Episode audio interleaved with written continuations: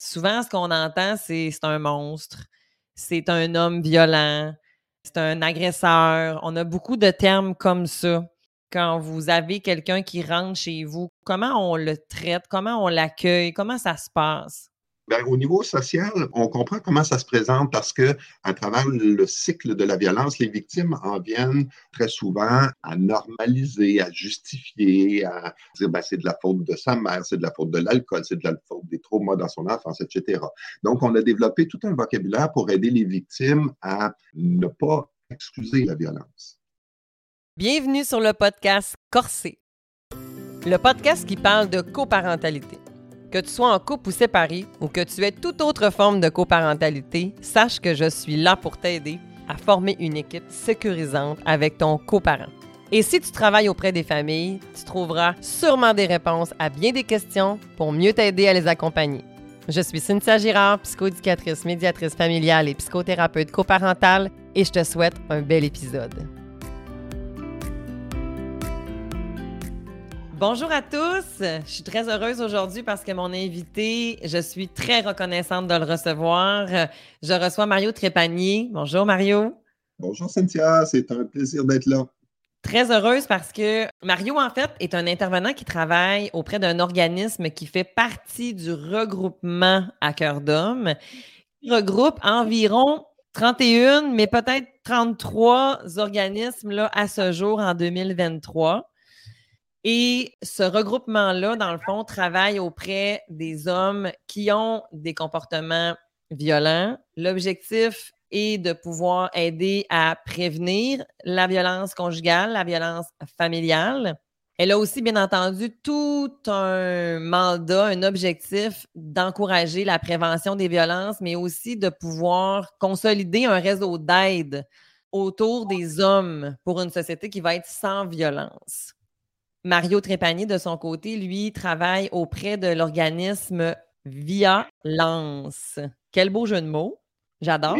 quand on le voit écrit, c'est magnifique, via Lance, en passant par Lance. Et les, fondateurs, fondatrices disaient, ben, c'est pour jeter l'encre, faire le point et repartir sur de meilleures bases. Par contre, quand on le dit verbalement, euh, c'est un peu fatigant de répondre au téléphone en disant violence, bonjour. Oui, j'avoue. Il faut, que tu prennes euh, un petit, quelques minutes euh, quand même. Mais les organismes, en fait, qui font partie du regroupement, il y en a plusieurs. On a dit tantôt, dans le fond, qu'il y en avait quand même une trentaine. Donc, par région, en fait, si je prends ma région à moi, bien, on a les ressources optimum. On a les ressources du groupe Courage. On a des groupes dans la capitale nationale comme GAPI, Homme Alternative, l'Accord, il y a plusieurs, finalement, ressources, en fait, qui sont possibles pour pouvoir retrouver et avoir des services. Mario, j'ai envie de savoir plein d'affaires. J'ai plein On a tellement des affaires à se parler, là. J'aimerais ça savoir, en fait, premièrement, comment les gens réagissent de façon générale quand tu dis que tu travailles auprès des hommes qui ont des comportements violents? Dans l'ère actuelle, est-ce que ça a évolué? Est-ce que ça a changé? Ben, généralement, la, réponse est les gens sont généralement très contents qu'il y ait des services. Souvent, les services sont peu connus, hein, donc euh, il peut y avoir un effet de surprise. Euh, on connaît plus les services en toxicomanie, par exemple, ou dans d'autres, dans d'autres sphères. Euh, la réponse est généralement bonne. Les gens sont heureux qu'on vienne en aide à toutes les personnes impliquées dans la famille. Mm-hmm. Est-ce que ça a évolué depuis moi, ça fait 25 ans? C'est un petit peu mieux connu, je dirais, qu'il y a 25 ans, tout simplement. Et puis, est-ce que justement les services à travers euh, le Québec, à travers les différents organismes, est-ce que c'est tous les mêmes services que, chacun des organismes offre ou c'est vraiment spécifique à chacune des régions? Ah, ben c'est une, excellente question. On est, dans le fond, un réseau d'organismes communautaires. Donc, chaque organisme a son conseil d'administration, sa mission propre euh, et ses activités propres. Ce qui nous unit à travers Accordum, ben, c'est un certain nombre de pratiques, hein, bien sûr, de, politique de confidentialité, bon, les, différentes, les différentes politiques. Ce qui nous unit aussi en termes de services, c'est que tous les organismes offrent des services d'accueil, euh, d'aide et d'orientation aux hommes qui ont des comportements violents en contexte conjugal et familial. Ça, c'est vraiment le, un des éléments communs. Par la suite, tous les organismes offrent des services de suivi, euh, soit en individuel et en groupe, pour ces personnes-là. Au-delà de ça, dans chaque région, si les gens ont à référer ou il faut appeler chaque organisme ou aller sur les sites web des organismes pour vérifier, vérifier la clientèle. Par exemple, chez nous, à Valleyfield, on offre aussi des services pour les adolescents et adolescentes. On offre aussi des services pour les femmes auteurs de violence, pour les victimes masculines de violence. Euh, dans d'autres régions, vous avez des services, des fois un volet homme en difficulté. Donc, le panier de services peut varier. Il y a un tronc commun, c'est d'intervenir tout le monde auprès des hommes qui ont des comportements violents, violents en contexte conjugal et familial et d'offrir à la fois de l'accueil et un suivi dans une perspective de responsabilisation et d'accompagnement de chaque personne individuellement dans l'orientation, dans la perspective de mettre fin au comportement violent. Mmh mmh ben, si je prends, maintenant dans ma région, nous, on a la maison exigène. Dans, fait dans le fond, il y en a aussi qui offrent de l'hébergement, justement, comme cette maison-là. Donc, euh, ça aussi, je présume que ça dépend des organismes aussi, là, justement. C'est-à-dire que la mission des maisons exigènes, c'est d'accueillir les papas, indépendamment des enjeux de violence ou de n'importe quelle problématique sociale. Donc, d'accueillir des papas euh, qui se retrouvent euh, sans hébergement. Euh, et ça, c'est un réseau qui est en, déploiement, puis même en effervescence depuis les dix dernières années au, Québec. Là, c'est des ressources. Il y a une dizaine d'années, je pense qu'il restait, il y avait une ressource à Montréal, et là, il y en a de plus en plus. Il n'y en a pas dans toutes les régions du Québec encore, mais c'est mm-hmm. vraiment un réseau qui est en déploiement. Et ils ont été, toutes les intervenantes et intervenants de, des maisons ont été ou sont en train d'être formés justement pour détecter puis euh, accompagner les personnes en violence, euh, en violence conjugale. Mmh, excellent, mais ça, c'est une très bonne nouvelle. Oui, absolument. Je t'entends parler depuis tantôt, puis je parle aussi souvent comme ça, mais euh, pour le bénéfice des gens, tu parles de personnes, là, on va parler des hommes en particulier, qui ont des comportements violents. Souvent, ce qu'on entend, c'est c'est un monstre, c'est un homme violent, c'est un agresseur. On a beaucoup de termes comme ça. Comment vous voyez ça? J'aimerais ça t'entendre là-dessus, justement, quand vous avez quelqu'un qui rentre chez vous. Comment on le traite? Comment on l'accueille? Comment ça se passe? Oui, puis ben, au niveau social, on comprend comment ça se présente parce que à travers le cycle de la violence, les victimes en viennent très souvent à normaliser, à justifier, à dire ben, c'est de la faute de sa mère, c'est de la faute de l'alcool, c'est de la faute des traumas dans son enfance, etc. Donc, on a développé tout un vocabulaire pour aider les victimes à euh, ne pas excuser la violence. Et ce vocabulaire-là est axé justement sur euh, des concepts comme le le contrôle coercitif. donc, on a tout un vocabulaire qui nous amène à aider les victimes à ne pas se responsabiliser de la violence subie.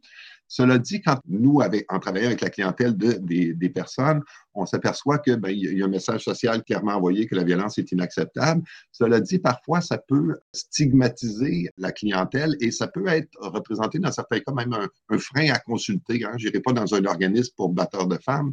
Je me reconnais pas là-dedans et ils vont faire quoi? Ils vont m'attacher à un poteau puis ils vont me lancer des fléchettes. Euh, qu'est-ce qu'ils vont faire là?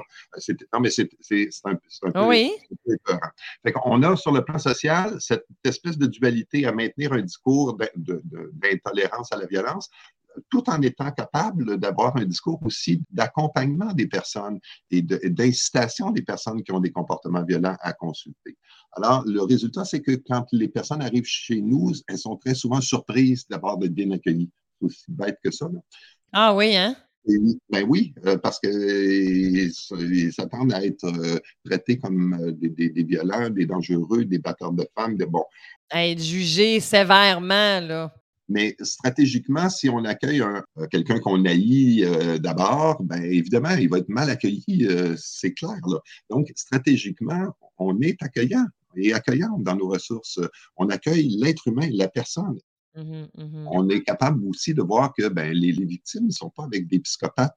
C'est-à-dire que les victimes ne sont pas restées avec la personne euh, qui était psychopathe du début à la fin. Là. La personne, elle a des qualités, elle a des talents, elle a, des, elle, a plein de... Et chaque personne est unique. Hein? Ce n'est pas un modèle. On a souvent un stéréotype de, de l'homme qui a des comportements violents. En réalité, c'est beaucoup plus complexe que ça. Oui, c'est ça, exactement. Mais le premier choc, c'est vraiment l'accueil. C'est-à-dire, on accueille, nous autres, l'être humain, la personne mmh qui vit euh, plus ou moins de la détresse en lien avec sa violence ou en lien avec les impacts de sa violence. Et ça crée un effet de surprise et ça crée aussi notre principal levier. Les recherches ont bien démontré que le principal facteur de changement chez les personnes qui ont des comportements violents qui s'inscrivent dans des ressources d'aide, c'est la qualité du lien thérapeutique qui est créé avec euh, l'intervenante ou l'intervenant qui les reçoit.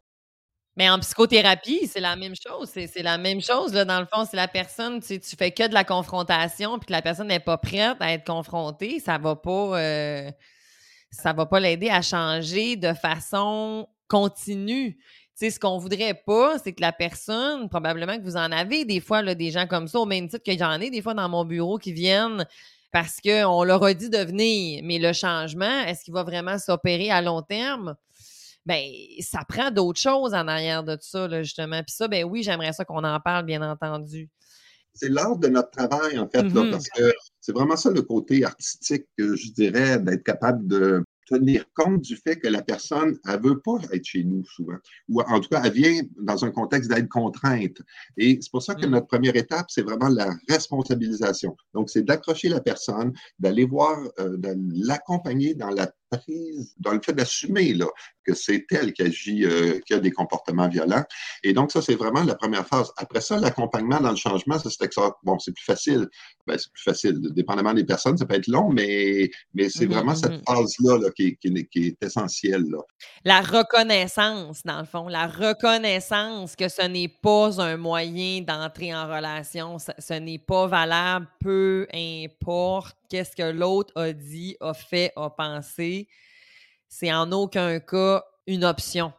Exactement. Et les personnes, parce que dans la théorie du cycle de la violence, on a bien documenté chez les victimes l'idée de justifier, hein, comme je disais tantôt, c'est bon, de la faute de ses traumas, c'est de la faute d'alcool, etc., c'est la fatigue, peu importe. Mais c'est pas juste vrai chez les victimes. Les auteurs de violence, c'est aussi leur perception. C'est aussi de la faute de l'autre. C'est aussi de la faute de la chaleur. C'est aussi de la faute de l'alcool. C'est bon. Et donc, ce travail-là de réappropriation à la fois de la demande d'aide, mais de l'enjeu, de, de, la problématique de la violence est capital. Donc, ça prend un équilibre entre la confrontation et l'accompagnement. Et bien sûr, si on tombe, on ne peut pas tomber dans l'affrontement si on tombe dans la... J'avais un superviseur clinique qui nous disait on n'est jamais mieux, et c'était beau ce qu'il disait, il disait on n'est jamais mieux convaincu que par nos propres arguments. Donc, si j'ai à essayer de te convaincre que c'est pas de ma faute, bon, finalement, je me convainc moi-même en essayant de, tu sais, je, je, renforce mes croyances là. Euh, donc, il faut être stratégique, il faut être capable d'accueillir la personne en accueillant comment elle le voit et tranquillement de confronter à partir de, et c'est souvent à partir des impacts qu'on va faire des gains. La personne a tendance à sous-estimer les impacts de ses actions violentes. OK. Là, Mario, tu dis plein d'affaires. Il faut, faut, décortiquer des affaires. C'est magnifique. Oh, c'est bon. OK. Là, dans le fond, tu parles beaucoup de la victime. Est-ce que, dans le fond, vous recevez parfois dans le processus la victime avec l'auteur de violence? Ou est-ce que c'est vraiment uniquement avec l'auteur?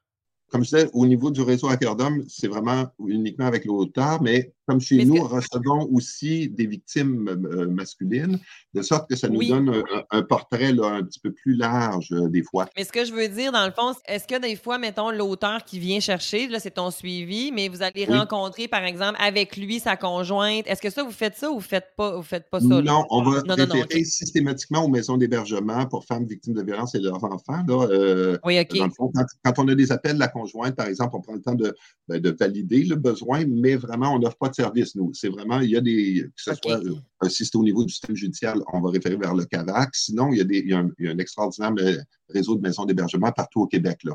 Euh, donc, ça, c'est pas quelque chose qu'on fait. OK. Puis avant de rentrer dans l'intervention, j'aimerais ça qu'on revienne aussi justement, te nommer, tu sais, que des fois, ils vont venir en aide contrainte. Est-ce que tu peux expliquer comment les gens arrivent chez vous, justement? C'est quoi la plus grande porte d'entrée que vous avez, là, justement? Puis expliquer c'est quoi de l'aide contrainte, justement, pour les gens qui nous écoutent. Oui, oui, oui. Eh ben, l'aide contrainte, dans le fond, c'est euh, toi, tu dis à, ton chum de gars, par exemple, là, gars, t'es témoin euh, d'un incident dans un party de famille, euh, un barbecue cet été, puis là, tu, vois ça, puis tu vois ses propos, tu, dis, gars, viens on va aller prendre une marche, j'aimerais ça te parler cinq minutes. Attends qu'il baisse un petit peu, là, puis bon, et là, tu essaies de lui dire, ben écoute, je suis un malaise avec ce qui vient de se passer. Bon, trouve le sujet. Trouve le sujet. Et à ce moment-là, il y a des ressources d'aide. Là, tu n'es pas dans l'aide contrainte, tu comprends? Tu as réussi à convaincre la personne. Et dans certains cas, par exemple, il va y avoir une arrestation. Et là, les services de police vont arriver, vont dire vous êtes accusé de violence de, de voie de fait, peu importe, de harcèlement, menace de mort. Il y a une interdiction de contact avec la victime. Et là, s'ensuit un contexte où, euh, tôt ou tard, la personne va faire des, recherches ou son avocat va le référer ou, euh, bon, pour voir un petit peu que se passe-t-il. Et donc, la personne souvent arrive chez nous dans ce contexte-là. En disant ben, j'ai été arrêté, mais elle ne reconnaît pas qu'elle a un problème de, comportement violent. Elle, elle reconnaît qu'elle a un problème d'avoir été arrêtée voilà, mais, ça, c'est notre point de départ. Mais ça peut être aussi très souvent la famille ou la, conjointe ou les, c'est souvent la conjointe qui dit ben là, va consulter parce que sinon la relation est terminée. Donc, c'est dans mm-hmm, ce contexte-là mm-hmm. que les gens arrivent en l'aide contrainte, que ce soit au niveau légal ou à travers les services de protection de la jeunesse ou à travers les proches ou la conjointe ou le conjoint. Je comprends. Que la personne, finalement, c'est pour ça que je parle aussi de première étape de réappropriation de la demande d'aide. Absolument. Puis justement, c'est quoi la limite jusqu'à ce que, par exemple, on peut. Ça vous arrive-tu, par exemple, de dire à une personne, ben, tu sais, là, je suis désolée, on ne pourra pas continuer parce qu'il y a comme le minimum et même pas là, mettons. Est-ce que ça, ça peut arriver? Ça arrive, absolument. Ça arrive parce que nous, on va se donner une marge de quelques rencontres pour sensibiliser, euh, pour euh, faire jouer justement la, ben, la, balance décisionnelle à vouloir avoir de l'aide parce que la personne, nous, pour offrir des services, un, il faut qu'elle reconnaisse avoir des comportements des comportements violents en contexte conjugal familial. Deux, il faut qu'elle reconnaisse minimalement avoir une responsabilité. Et je dis minimalement parce que c'est un processus en continu, la responsabilisation. Ce n'est pas une porte qu'on franchit et soudainement. Non, c'est vraiment un processus en continu. Donc, mais ça prend une reconnaissance minimale d'une responsabilité et des fois, on ne l'a pas là. Malgré mmh, les mmh, deux, mmh. trois, quatre rencontres qu'on va faire avec la personne, la personne continue à dire Je suis une erreur judiciaire, c'est de la faute du système, c'est de la faute de. Des fois, on n'arrive pas à aller chercher les personnes. C'est une minorité des cas, mais quand même, c'est certainement présent. Donc, la première étape, c'est qu'ils doivent reconnaître la demande d'aide, puis ils doivent s'approprier la demande d'aide, puis ils doivent reconnaître qu'ils font partie du problème, dans le fond, reconnaître qu'ils ont un problème ou qu'ils se responsabilisent un minimum. Oui. Et le troisième enjeu, c'est d'avoir aussi la volonté d'entreprendre une démarche. Aussi la volonté d'avoir de l'aide, d'être accompagné par la ressource là-dedans.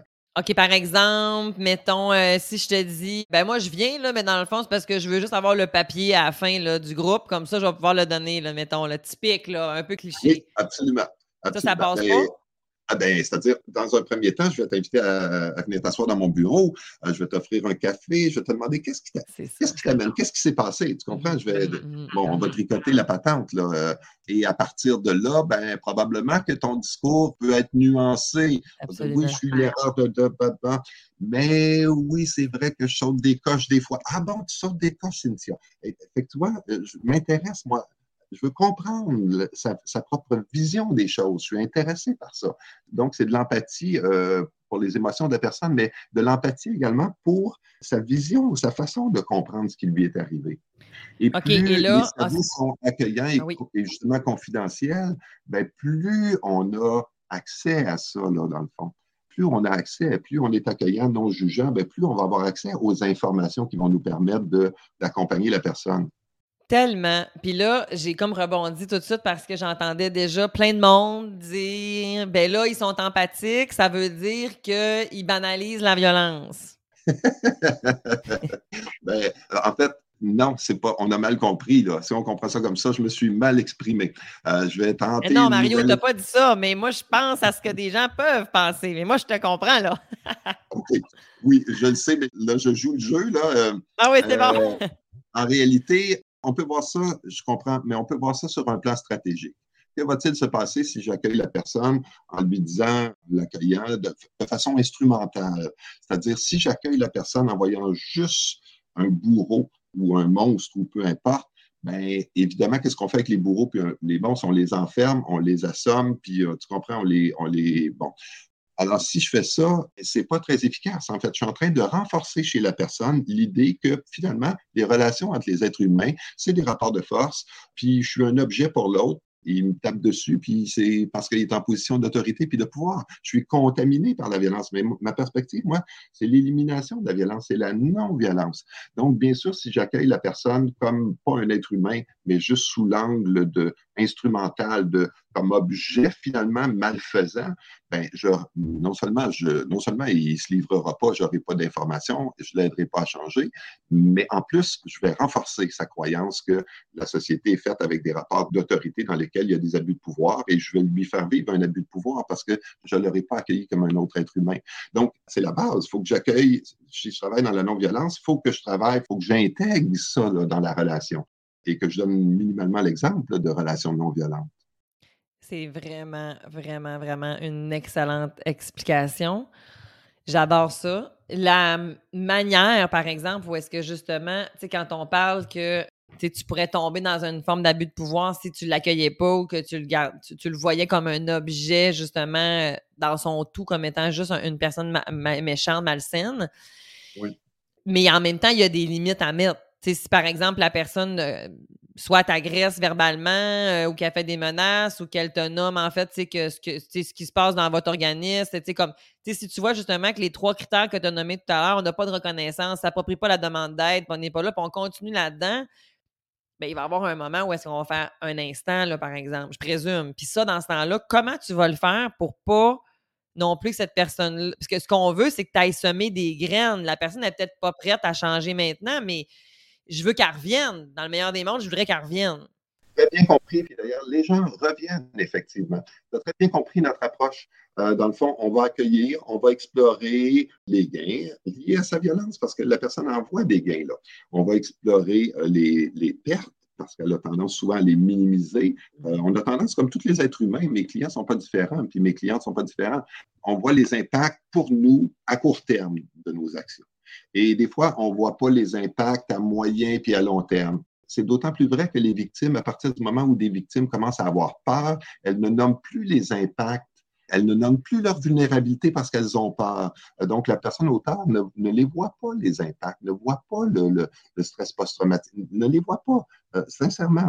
Et donc, on explore, euh, on explore avec la personne euh, l'ensemble des impacts, on explore aussi son propre vécu de violence, parce qu'on veut aller voir ses croyances associées à son usage de violence, on veut aller voir aussi ses, déclencheurs, on veut aller voir tous ces facteurs, un portrait des facteurs de risque. Là. Dans le fond, qu'est-ce qui fait, qu'est-ce qui mm-hmm. t'est arrivé qui fait que tu as des comportements violents, toi, envers ta conjointe?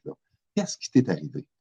Et c'est pas pour justifier, mais c'est pour comprendre le chemin. Et là, euh, ça nous permet d'aller chercher aussi des petits indicateurs, de, des, facteurs de protection, finalement, des éléments où euh, la personne, à un moment donné, et un des facteurs clés du changement, c'est vraiment que nos clients et clientes ne sont pas différents de ce qu'on retrouve dans la population du Québec.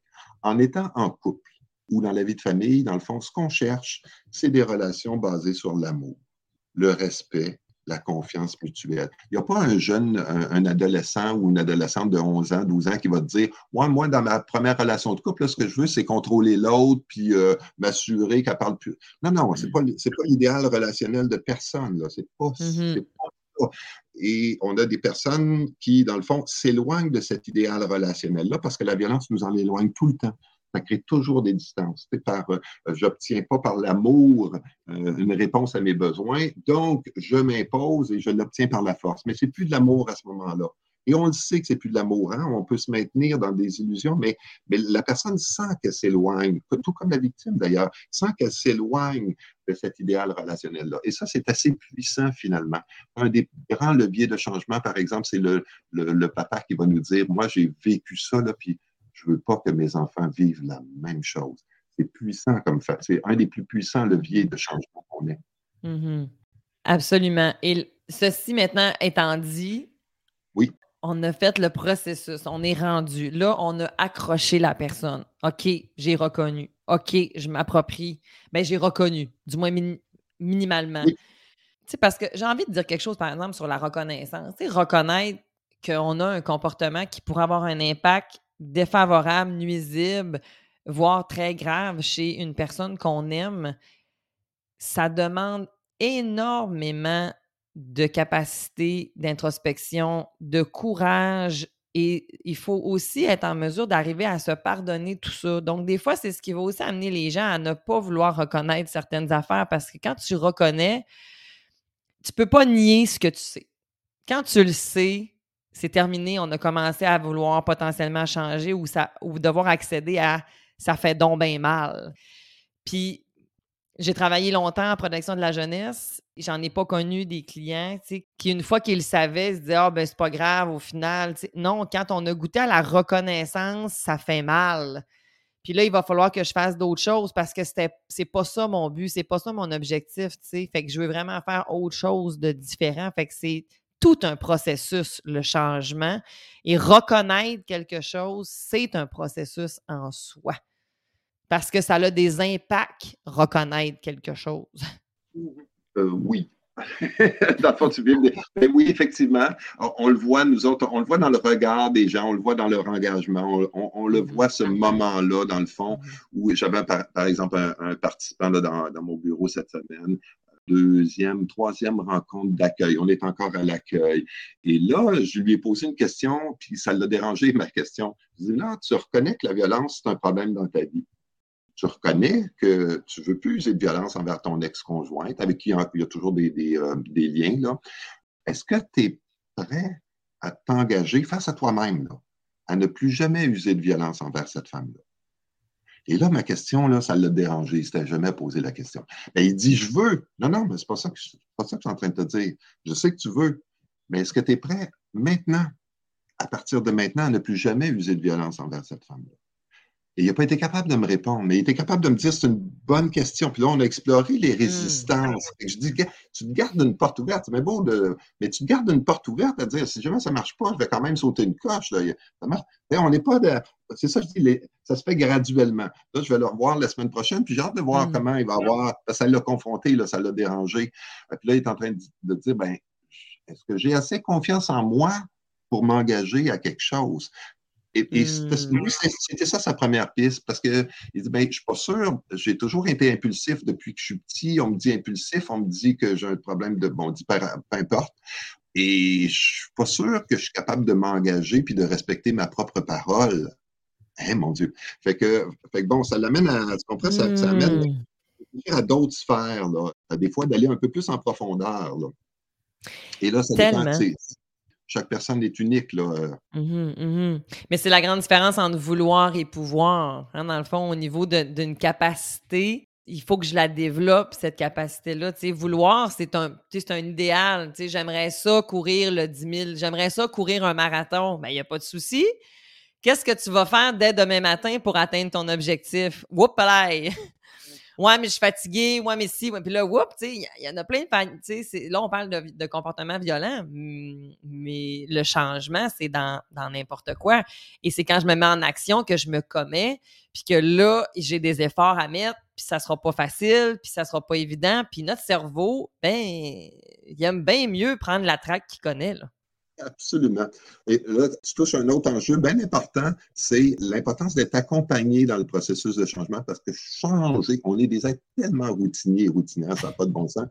C'est difficile en soi parce qu'il y a une espèce de zone critique hein, où la personne, par exemple, va falloir qu'elle pratique des arrêts d'agir dans un premier temps. Hein, j'ai reconnu que j'avais un problème de violence, je ne veux plus user de violence, je reconnais à l'intérieur ou à l'extérieur les signes avant-coureurs, donc je fais un arrêt d'agir parce que ben, sinon, je vais faire la même chose que d'habitude. C'est facile, c'est sans effort de, mmh, mmh. de, faire des trous dans les murs. C'est-à-dire, mmh. parce que c'est du connu, hein, c'est pas... Euh, et, et, là, la personne, ce qu'on souhaite, c'est qu'elle bon, va pratiquer des arrêts d'agir, on va d'un temps d'arrêt ou de.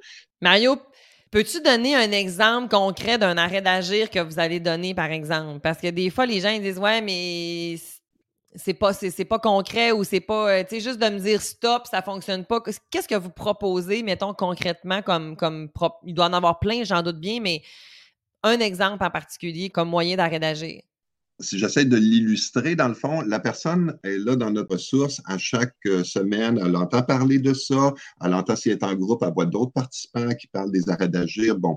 Et à force d'en parler, à force d'avoir pris conscience que c'est un problème, ben, le moment où les déclencheurs vont arriver, elle devrait avoir une petite lueur qui s'allume là, en disant Wow, où est-ce qu'on s'en va? Donc, euh, c'est ça un arrêt d'agir, c'est se parler à soi-même, hein, puis être capable de se voir aller dans ce dans quoi on est. Euh, fait que ça, c'est une étape absolument nécessaire euh, pour être capable de le faire. par la suite, une fois que la personne s'est engagée à ne plus user de violence face à elle-même, ben, une fois que cette petite lumière-là s'allume, de dire wow, où est-ce que ça s'en va, ben là, elle quitte les lieux. Elle quitte les lieux. Oui, absolument. Parce que là, la personne est habituée de se défouler, tu comprends, de, mm-hmm. se défouler sur les autres. Là. Et donc, euh, il y a une espèce de, charge émotionnelle qui fait en sorte que ben, le volcan veut exploser. Et là, on ne veut plus que le volcan explose. Là. dans le fond, c'est beaucoup, on travaille beaucoup l'autorégulation des émotions. C'est vraiment un élément clé là, de, l'arrêt d'agir. Et là, la personne va quitter, euh, par exemple, si je reviens à un exemple concret, bon, le gars, par exemple, il arrive, euh, bon, sa conjointe, euh, j'en ai un cette semaine dans le groupe, sa conjointe, il arrive du travail, il a toutes les, il est fatigué, grosse journée, le souper n'est pas prêt. Bon, c'est toujours déclencheur. C'est pas des grands enjeux, hein, c'est les mêmes enjeux que. C'est ça, ton exemple est super bon. Et là, lui, à ce moment-là, il se voit aller parce qu'il nous en parle à chaque semaine. Il se voit aller puis il dit là, la prochaine phrase que je vais dire, là, ça va être une pique. Fait que là, il dit Femme ta gueule. Là, il se parle à lui-même. Il dit ça prend, ça prend une capacité de se parler à soi-même. Femme ta gueule. Là, il ne se traite pas. Bon, c'est correct qu'il se traite comme ça pour l'instant. Il s'accueillera avec empathie plus tard. Là. Euh, fait que là, il, décide de sortir et puis d'aller jouer avec le petit dehors. Non, non. Lui, chaque personne fait son temps d'arrêt à sa manière. Parce que là, ça va, l'aider à changer les idées. Là, il était capable de nous dire dans son retour qu'il était à déclencher juste à 6 sur l'échelle de 1 à 10. De, on travaille avec des échelles, là, bon, bon, euh, à 6 sur l'échelle de la frustration. Donc, il dit J'étais dans le orange, mais pas dans le rouge. Là, ça se gérait. Fait que là, je suis allé jouer dehors, on s'est lancé le ballon, je me suis défoulé, je me suis changé les idées. Et on l'explique, hein, chez les êtres humains, quand on est déclenché dans nos émotions, notre capacité cognitive est faible, hein, chez tout le monde. Là. Euh, fait que c'est comme inversement proportionnel. Et j'ai besoin d'un temps d'arrêt chimique dans mon cerveau. C'est ça le temps d'arrêt. J'ai besoin d'un moment pour que la chimie se rétablisse en me changeant les idées. Et dans son cas, en jouant au ballon, ben, il sait tout simplement juste de changer les idées. C'était suffisant dans le fond. Il n'y a pas eu un, travail. Dans des effets plus intenses, des fois, ils vont faire un travail de, déconstruction de leurs pensées violentes, mm-hmm. c'est-à-dire de ben, fatiguée, mais elle a bien le droit de ne pas faire le souper. Hein. Ce n'est pas une obligation. Ce n'est pas, dans la charte des droits que mon souper soit fait. Là. Euh, euh, puis de se rappeler, ben non, puis de se rappeler, les, ce monsieur-là, c'est le fun parce qu'il y a un mois et demi, sa conjointe avait quitté, puis il, était, il est resté tout seul pendant plusieurs semaines avec, euh, avec l'enfant. Et ça lui a permis de voir que ça a l'air facile, mais que c'est exigeant. Fait que c'est tout ça, dans le fond, de déconstruire finalement ses croyances, d'apaiser ses mmh. émotions, de les accueillir, ses émotions, mais de les apaiser. Et après ça, ben, au niveau des comportements, ben, il est rentré dans la maison, puis ben, écoute, ben, c'est ça, oui, c'était bon. Il dit, ben gars, il y a des steaks, là, je, vais faire je vais faire quelque chose sur le barbecue. Il a proposé de l'aide. Eh ben, en fait, il a proposé de faire le souper. Ah. Il a même Mon Dieu, wow, OK, c'est bon, excellent, OK. À quel point maintenant, tu sais, que. Parce que là, l'intervention, on pourrait en parler encore et en long et en large. J'aimerais ça qu'on aille un petit peu plus loin sur comment vous accompagnez la gestion du risque. Donc, mm-hmm. euh, il va repartir. Ce qui m'a nommé m'inquiète. Justement, là, parce que vous avez développé, ben, en fait, le réseau à cœur d'homme a développé une grille d'appréciation du risque homicidaire. Moi, je l'ai déjà utilisé dans mon travail. Vous m'avez déjà d'ailleurs aidé à pouvoir prendre des décisions en lien avec une situation dans un contexte de médiation familiale où est-ce que je faisais les règlements de la séparation conjugale. Et ça m'avait été extrêmement utile. Tu sais, moi, je l'ai géré, là, ça a été une situation en particulier, mais vous, vous êtes vraiment pas, ça doit pas être si souvent, je ne sais pas. Là, j'ai besoin de connaissances, mais à quel point la gestion du risque est importante, puis comment on la gère? Voilà ma question. Excellente question. Donc, euh, à travers notre processus d'accueil, justement, où on crée un climat de confiance propice, dans le fond, au dévoilement, dans le fond, on fait une revue systématique des facteurs de risque, mais prioritairement de la dangerosité.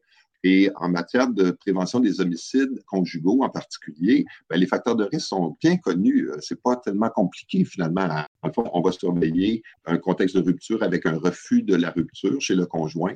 Vraiment un refus, mais d'envisager Deuxièmement, on va surveiller une augmentation le suite au contexte de rupture de, la fréquence et de la sévérité de la violence conjugale.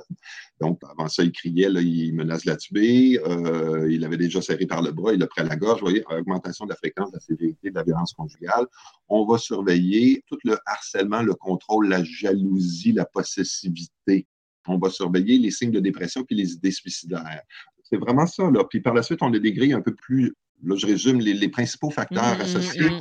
Et on a des grilles un peu plus complexes. Donc, on va systématiquement, dès le début du processus, s'intéresser à, s'intéresser à ça.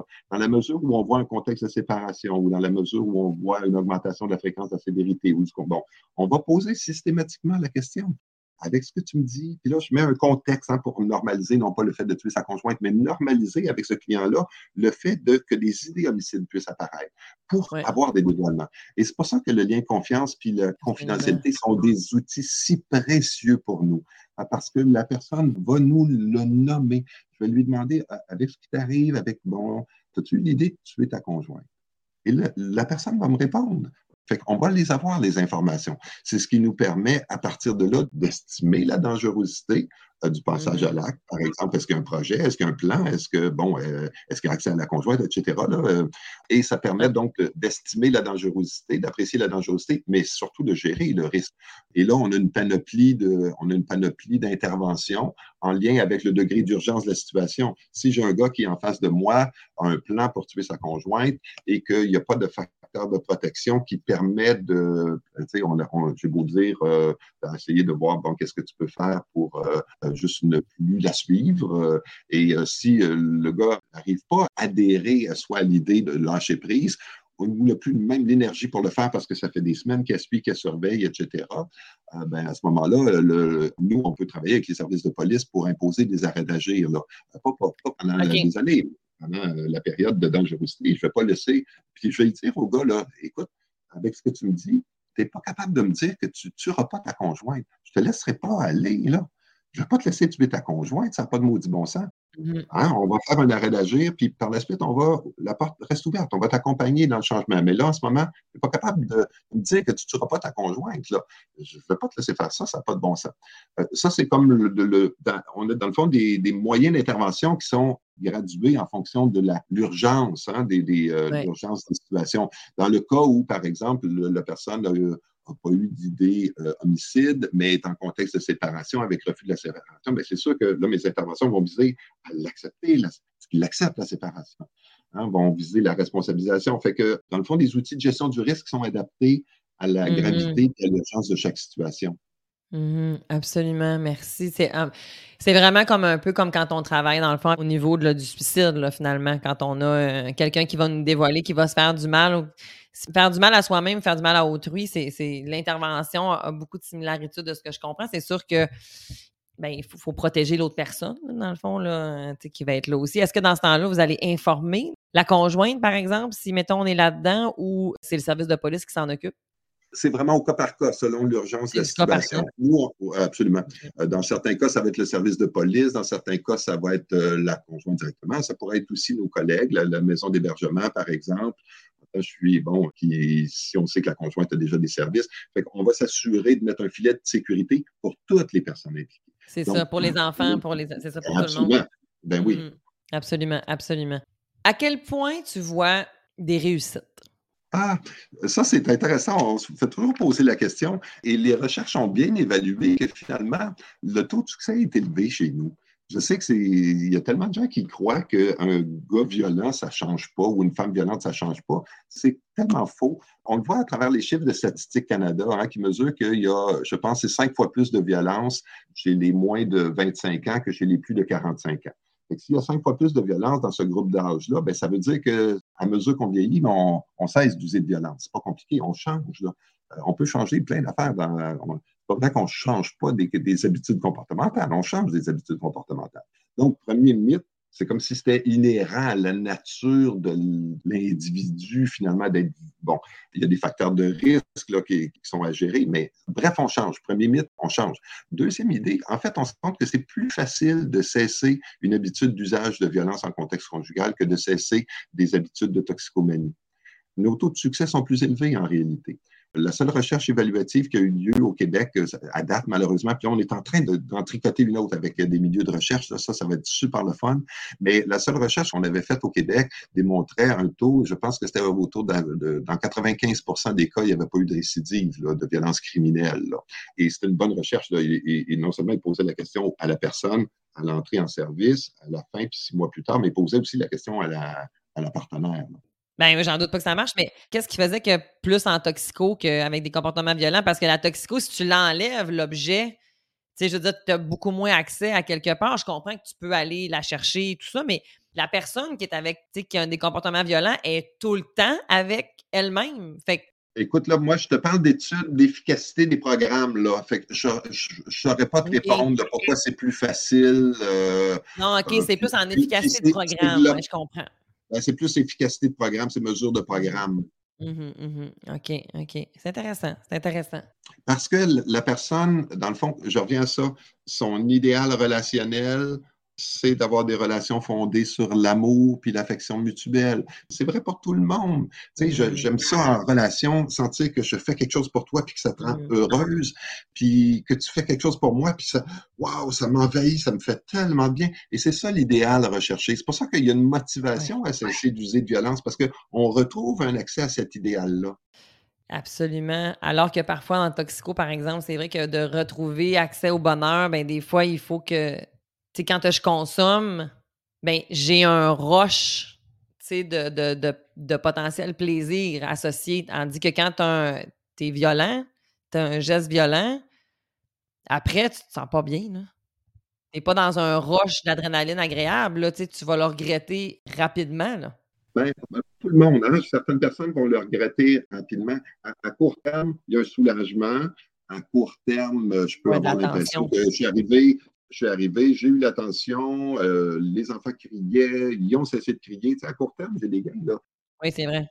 Mais je pense dans une démarche, je suis dans ma démarche, tu as commencé un accompagnement, un suivi, là, tu es conscient de ce qui se passe. Là.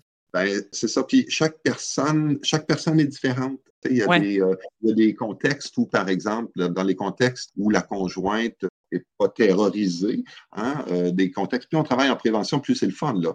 Euh, il y a eu, par exemple, on a un 20% de notre clientèle là, qu'il y a quelques gestes de violence, très peu sévères, pas de comportement de contrôle associé ou très peu. Euh, bon, c'est facile l'accompagnement au changement si on a une conjointe qui est dans la même perspective de, de vouloir vivre sans violence puis d'être capable de communiquer. Ben souvent, euh, c'est des relations qui vont se réparer. Hein? Euh, c'est-à-dire que la, personne a le contexte, dans le fond, à partir du moment où elle cesse d'user de violence, elle se met à écouter mieux l'autre, puis à commencer à exprimer, puis à affirmer ses besoins d'une façon non violente, puis que ça marche, il y a des gains immédiats. Ben, c'est facile. Euh, dans d'autres contextes, on a des milieux beaucoup plus difficiles euh, où c'est pas si facile, ça. Euh, on a, par exemple, le conjoint qui cesse d'user de violence, mais il se retrouve dans sa belle famille la fin de semaine, puis là, tout le monde se crie après, puis c'est ça qui est normal dans cette belle famille-là. La conjointe est contente qu'il cesse d'user de violence, mais elle, elle ne cesse pas de, de, de, faire des crises de jalousie puis de le critiquer plusieurs fois par jour parce qu'elle-même a des comportements violents. Euh, donc là, le contexte n'est pas du tout le même. Là. Donc, le, le, milieu, dans le fond, euh, il y a des facteurs psychologiques, mais des facteurs aussi environnementaux du milieu qui ont aussi une énorme différence là, dans la démarche de changement. Parce que depuis le début, on parle de, de l'intervention. J'ai glissé un sujet un peu délicat, mais on parle d'intervention auprès des auteurs. Mais le principal facteur associé au fait d'user de violence, c'est d'en subir.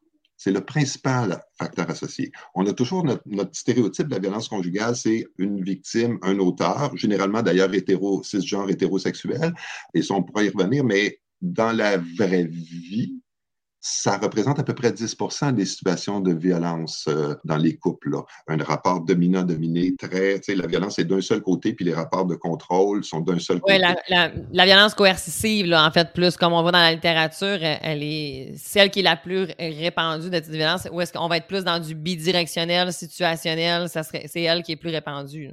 Absolument. et nous, on traite toutes les situations de violence, ce qui fait qu'on on traite ce pourcentage-là, bien sûr, beaucoup plus, et c'est notre stéréotype de la violence conjugale, puis c'est le plus sévère, c'est le plus grave, on s'entend, mais on a à traiter toutes les situations mm. selon, euh, au cas par cas. Donc, il y a des dynamiques parfois qui vont plus dans le contrôle mutuel violent, où on a deux personnes, ben, vous le voyez en médiation familiale, je suis persuadé, là, euh, deux personnes qui usent de stratégies de violence, puis de, qui ont des comportements de violence et qui ont des comportements de mm-hmm. contrôle un niveau élevé, d'autres que c'est un peu plus circonstanciel, effectivement. Fait que, dans le fond, nous, on offre des services pour l'ensemble des gens qui ont des comportements violents en contexte conjugal familial. Donc, on a mm-hmm. à tenir compte de la dynamique de, violence et la dynamique de pouvoir. Mm-hmm. Tu as comme ouvert une porte. Je vais voir si tu as envie de l'ouvrir complètement. Tu as parlé, en fait, dans le fond, le rapport homme-femme, mais As-tu envie de, dans le rapport au sexe, dans le fond, en fait, est-ce que tu veux euh, aborder quelque chose là-dessus, en fait?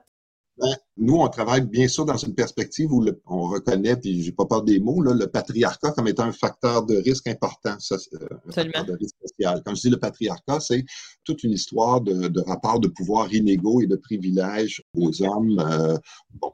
Et dans ce contexte-là, ça fait partie des facteurs de risque. Quand j'ai commencé ma pratique, euh, j'avais d'autres éléments, mais c'était le principal facteur de risque que je voyais. Donc, j'intervenais beaucoup plus dans cette perspective-là. Avec les années, on s'est rendu compte, à, moi, dans ma pratique et dans la recherche aussi, à force de lire, on s'est rendu compte qu'il y a de multiples facteurs de risque. Il y a aussi des enjeux, comme je disais, qui sont diadiques dans certains cas, euh, donc qui appartiennent à la relation de couple. J'ai des clients, par exemple, qui n'ont pas d'antécédents de, facteurs de risque, mais les antécédents de facteurs de risque sont tous chez la conjointe. Donc, il y a des facteurs qui sont liés à la relation. Il y a des, beaucoup de facteurs psychologiques plus j'étudie et plus je travaille et plus je, bon, après 25 ans, euh, je me rends compte que les, les traumas dans l'enfance, les, les, troubles d'attachement, les insécurités d'attachement, la difficulté d'autorégulation des émotions, l'irritabilité, la faible empathie et le nombre de traumas, c'est pas compliqué, c'est vraiment aussi le nombre de traumas. Plus on a ces facteurs-là, ben plus la, la, démarche de changement va être, euh, va demander du temps dans l'accompagnement et plus finalement on se retrouve avec des gens qui ont des enjeux psychologiques des enjeux au niveau de leur développement. Et on se rend compte que chez les hommes et les femmes, et donc notre stéréotype il est de la violence conjugale, il est très genré et il représente euh, vraiment la portion souvent la plus dramatique. Hein. On parlait des homicides tantôt. C'est les hommes qui tuent euh, dans presque la totalité des cas. Là. Euh, fait Mais ça vient teinter. Mais ça nous amène par contre, cette vision-là est précieuse parce que le patriarcat est un facteur de risque important, mais il y a d'autres facteurs de risque indépendamment du patriarcat. Nous, on a des services, par, exemple, pour les femmes qui ont des comportements violents, et c'est les mêmes facteurs de risque qu'on retrouve chez ces femmes-là que chez les hommes. Euh, même chose, insécurité d'attachement, difficulté d'autorégulation des émotions, irritabilité. C'est les mêmes facteurs de risque, c'est les mêmes parcours de développement, puis le même genre de trauma en plus je pense que c'est précieux d'aller dans le sens de reconnaître ça, mais également d'être inclusive et inclusif, parce qu'on travaille avec, par exemple, les victimes masculines de violence conjugale. Il n'y a aucun homme qui se reconnaît violence conjugale qui arrive dans nos services. C'est toujours des professionnels qui ont dit, ben monsieur, c'est peut-être pas normal, vous arrivez, euh, bon, parce que l'homme dit, ben oui, mais c'est parce qu'elle a un trouble de personnalité limite, ou elle a un problème de consommation, ou elle a vécu des traumas. C'est la même chose. Oui. La justification va être là aussi. Là. Ben oui, puis il y, a certaines clientèles pour qui c'est plus difficile de reconnaître le problème de violence, les hommes victimes en particulier, mais également les personnes LGBTQ, euh, qui ne se retrouvent pas non plus dans notre représentation sociale de la violence euh, conjugale avec le stéréotype de la personne hétéro. Ces personnes-là, souvent, ne se reconnaissent pas dans les représentations sociales, donc tardent à consulter, tardent à reconnaître le problème. Mais j'avais envie de t'entendre là-dessus, en fait, justement, sur la communauté LGBTQ. Qu'est-ce qui. Qu'est-ce que tu vois là-dedans, euh, justement? Est-ce que hum, dans la littérature, j'avoue que je n'ai pas fait la recension de la littérature là-dessus, mais est-ce qu'on voit que, soit chez les femmes, soit chez les hommes, qu'il y a des particularités associées à ça ou, non? Ben, d'abord, ben oui, il y en a certainement. La première, euh, c'est Statistique Canada qui nous l'apprend dans les enquêtes populationnelles menées aux cinq ans. C'est deux fois plus élevé chez les personnes LGBTQ, que chez les conjoints et conjointes de même sexe. C'est deux fois plus élevé. Donc, il y a certainement des facteurs. C'est souvent un des éléments, je ne suis pas spécialiste de la question, mais un des éléments qui est avancé, c'est d'abord effectivement la difficulté à reconnaître le problème parce qu'on a une représentation stéréotypée de la violence mm-hmm. conjugale en laquelle on n'est pas toujours, euh, on ne se sent pas nécessairement inclus. Deuxième élément, c'est l'accès aux ressources d'aide parce que je vais consulter, puis je ne te connais pas, Cynthia, mais j'arrive dans ton bureau. Il faut à la fois que je dévoile que je suis gay et que je suis victime de violence. Ça fait beaucoup dans une main. Tu comprends, là? Euh? Je comprends. Fait que, il y a donc des freins à la demande d'aide hein, qui sont plus significatifs là, dans, la, dans les communautés. Quelle discussion importante et tellement pertinente. Merci énormément, Mario, d'avoir été avec moi puis de m'avoir entretenu sur ce sujet-là. Moi, j'ai appris des choses, je me suis recadrée sur certaines affaires aussi, mais j'espère qu'on a bien vulgarisé. C'était vraiment mon souhait en posant certaines questions, puis en allant à différents endroits, puis de ramener des croyances des fois plus populaires. Mais mon objectif, ce que je souhaite beaucoup, c'est qu'on intervienne sur chacun des individus entourant la situation. C'est pas juste sur l'auteur, c'est pas juste sur la victime, c'est sur toutes les victimes collatérales et celles qui l'ont. la personne qui a envie, mais aussi des fois, c'est toutes les autres autour. Tu sais, tantôt, tu as comme nommé, tu es dans un souper d'amis, puis là, tu entends ton ami qui va faire ça, puis toi, tu nommes d'entrée de jeu, hey, on va aller prendre une balade, puis tu vas le confronter. Tu vas te confronter avec plein d'amour et bienveillance, c'est ton ami, mais combien de personnes parfois vont dire ben moi je n'ai rien fait, j'ai rien dit, je ne sais pas comment l'aborder, je ne sais pas quoi dire. Je trouve que la manière dont tu l'as amené était vraiment intéressante. Tu as le droit de faire tu as le droit de recommencer l'épisode, OK, dans le fond, puis de te ramener au début de l'épisode, puis de réécouter comment Mario il l'a nommé parce que c'était vraiment bien fait. Hey, moi, je n'étais pas confortable avec ce qui s'est passé. Est-ce que tu sais qu'il existe tel, tel service? Tu n'es pas en train de l'accuser, tu n'es pas en train de dire quoi que ce soit, tu es en train de parler de comment toi tu t'es senti. Quelle belle manière d'ouvrir une discussion. Moi, j'ai eu beaucoup de plaisir à échanger avec toi. Puis je suis content que tu aies retenu ça parce que ça fait partie de ce qu'on souhaite dans les dernières années, en, particulier, d'outiller l'ensemble des personnes. Parce que euh, c'est pas, euh, on voit ça à la télé, mais c'est pas à la télé, c'est dans, notre, dans notre entourage. C'est plus fréquent qu'on le pense, la violence conjugale et la violence familiale. Euh, c'est assez répandu. Donc, d'être capable de se de dire ben j'ai un malaise, je peux intervenir, je peux faire quelque chose. C'est pas facile parce que autant quand on intervient auprès des victimes que des auteurs, ben, on a un mm-hmm. sentiment d'impuissance puis d'urgence. Hein. On voudrait tout de suite régler le bon. Fait que c'est pas facile, mais juste de faire le geste de dire, moi je pense que dans les mm-hmm. couples, dans toutes les relations de couple, c'est pas on veut pas de violence. Personne ne veut vivre ça. Mm-hmm. Euh, je pense que c'est, il y a d'autres façons de, de, vivre des relations de couple que dans. Juste de dire ça, juste ça, là, c'est déjà mmh. beaucoup. Là. On sort de notre impuissance, puis ça fait œuvre utile. Mmh. Tantôt, quand on parlait de toxicomanie, ça m'a comme fait penser que certaines approches, des fois, qui vont travailler avec la réduction des méfaits beaucoup, des fois aussi.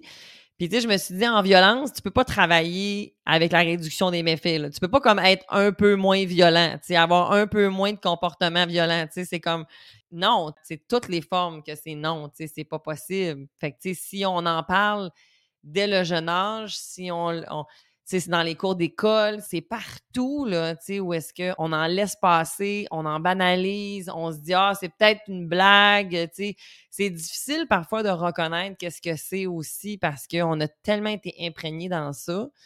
Donc, on a beaucoup de chemin encore à faire. Je garde espoir, bien entendu, parce qu'on fait le travail qu'on fait, donc on y croit. ben oui. Toutes les coordonnées, en fait, de ton organisme, du regroupement à cœur le centre d'hébergement aussi, dans le fond, les regroupements de centres d'hébergement aussi pour les femmes, je vais le mettre dans le descriptif. Je vous ai parlé d'une grille d'appréciation, en fait, aussi. Donc, si tu es un intervenant ou même si tu es un homme ou tu es une femme et que tu veux aller la voir, ben, c'est bien correct de prendre conscience, de regarder. Donc, elle est disponible. Je vais la mettre dans les liens de descriptif de l'épisode d'aujourd'hui. Et ne te gêne pas de communiquer, en fait, euh, soit avec moi, soit avec Mario ou avec un organisme proche de chez toi, que tu sois un homme ou une femme, si tu as l'impression que peut-être aujourd'hui, il y a quelque chose qui t'a juste allumé une question. Reste pas avec la question. Va la poser pour voir ce que ça pourrait t'amener plus loin. Ça serait déjà fabuleux. Merci beaucoup, Mario. Merci, Cynthia. Bye. À bientôt. Merci d'avoir été avec moi pour l'épisode d'aujourd'hui. Est-ce que tu savais que j'offrais deux accompagnements? Un qui permet aux parents en couple ou séparés d'être cohérents et de former une équipe sécurisante pour leurs enfants.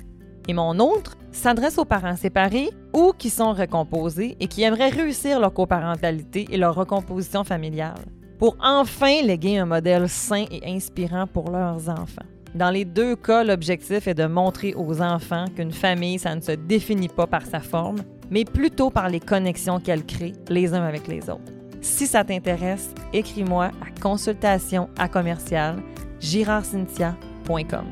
À bientôt!